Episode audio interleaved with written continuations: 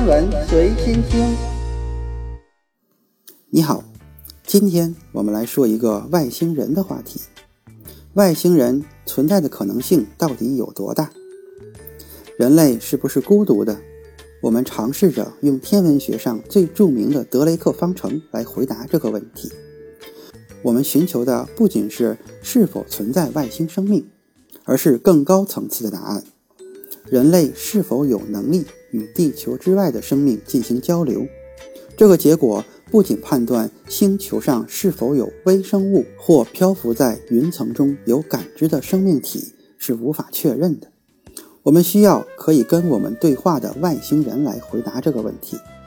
德雷克方程的参数包括星系内恒星的数目、恒星有行星的比例、每个行星系中类地行星的数目、有生命进化可居住行星的比例、演化出高质生物的概率、高质生命能够进行通信的概率、科技文明持续时间。在行星生命周期中所占的比例。需要说明的是，宇宙中存在的生命可能是德雷克方程所无法估量的。但是，就目前我们能接收到的外星信号的可能性而言，德雷克方程会是我们探寻答案的最优解。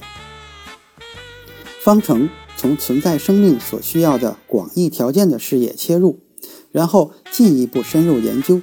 方程的每一个组成部分都有可能缩小或者扩大生命存在的可能性。方程中第一个因素是星系中恒星形成的平均速度。这个数据听起来并不适于用于寻找生命，但这正是德雷克方程的妙处。我们都知道，如果要有物种，那必须得有行星，而行星是依附于恒星存在的。所以，我们必须从恒星的诞生开始讨论。很长一段时间里，这是我们唯一一个有确切数据的参数。我们可以通过观察星系里年轻恒星和年老恒星的分布比例，来估测很多星系的恒星形成速率，包括我们银河系和其他的星系。同时，我们还需要了解初始质量函数。这是一个研究恒星诞生地中会生成多少数量大、中、小不同质量恒星的参数。根据科学研究表明，最终得出一个数据：每个恒星诞生地每年会诞生一对儿或者1.5到3颗的新恒星。表面上看，这个速度听起来可能不算什么，但是请记住，宇宙已经走过了数十亿年，因此。恒星的数量积累起来是很快的。第二个参数是恒星拥有行星的比例。之前很长一段时间里，这是一个谜。天文学家虽然可以推测结果，但是过去几十年我们并没有确凿的证据可以佐证这个结果。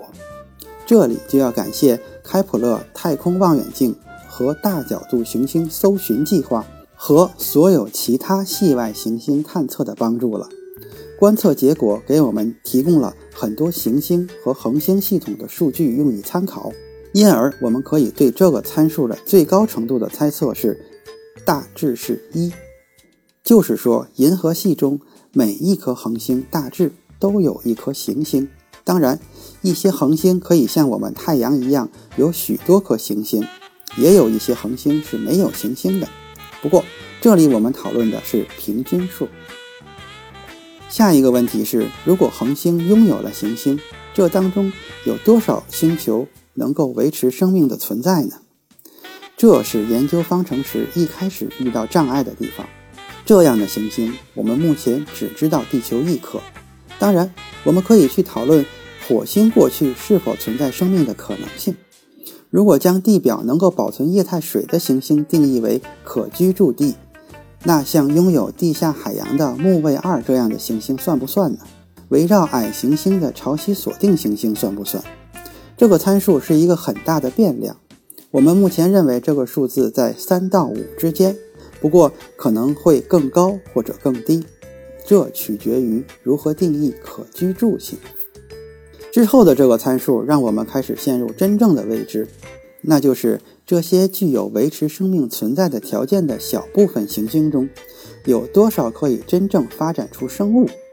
这样的行星，目前为止我们只知道地球，因此这个参数也是个未知数，可能是百分之百。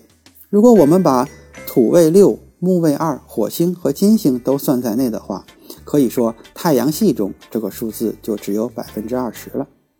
而在这之后，我们想知道这些生命存在的行星中有多少拥有智慧生命。运气比较好的是，我们目前知道的拥有生命的行星中，百分之百有智慧生命。从另一方面来讲，在地球的历史中存在数百万个物种，而这当中只有一种拥有感知能力，所以这个可能性并没有那么大。也许很多行星都能拥有长颈鹿。但却没有一颗存在人类。下一步是使德雷克方程和笼统的关于宇宙中生命存在的理想实验分离开。这个参数探究的是有多少数量的智慧文明已经发展出能让他们向外太空发出信号的技术。几十年来，我们一直在向外太空发射无线电波，而且在不断的增强。当然。也有可能是另外的智慧文明保持了沉默，但我们对能与我们沟通的文明很感兴趣，这意味着他们必须给出一些信号。最后的参数考虑的是这些文明存在了多久。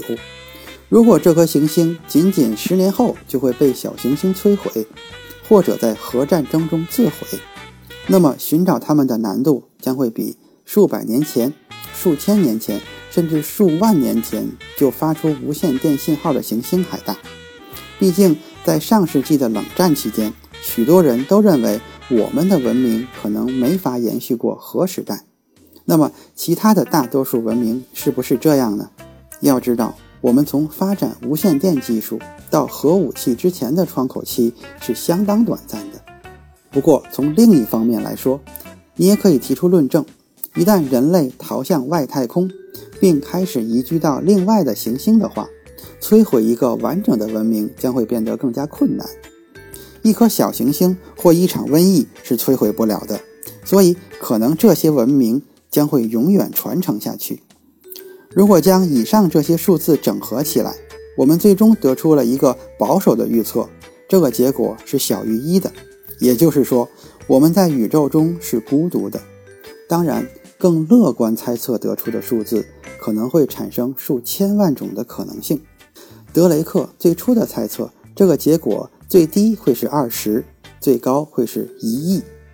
这些年来，我们在这些参数的研究上取得了进展，但与此同时，我们依然还有很长的路要走。今天的天文随心听就是这些，咱们下次再见。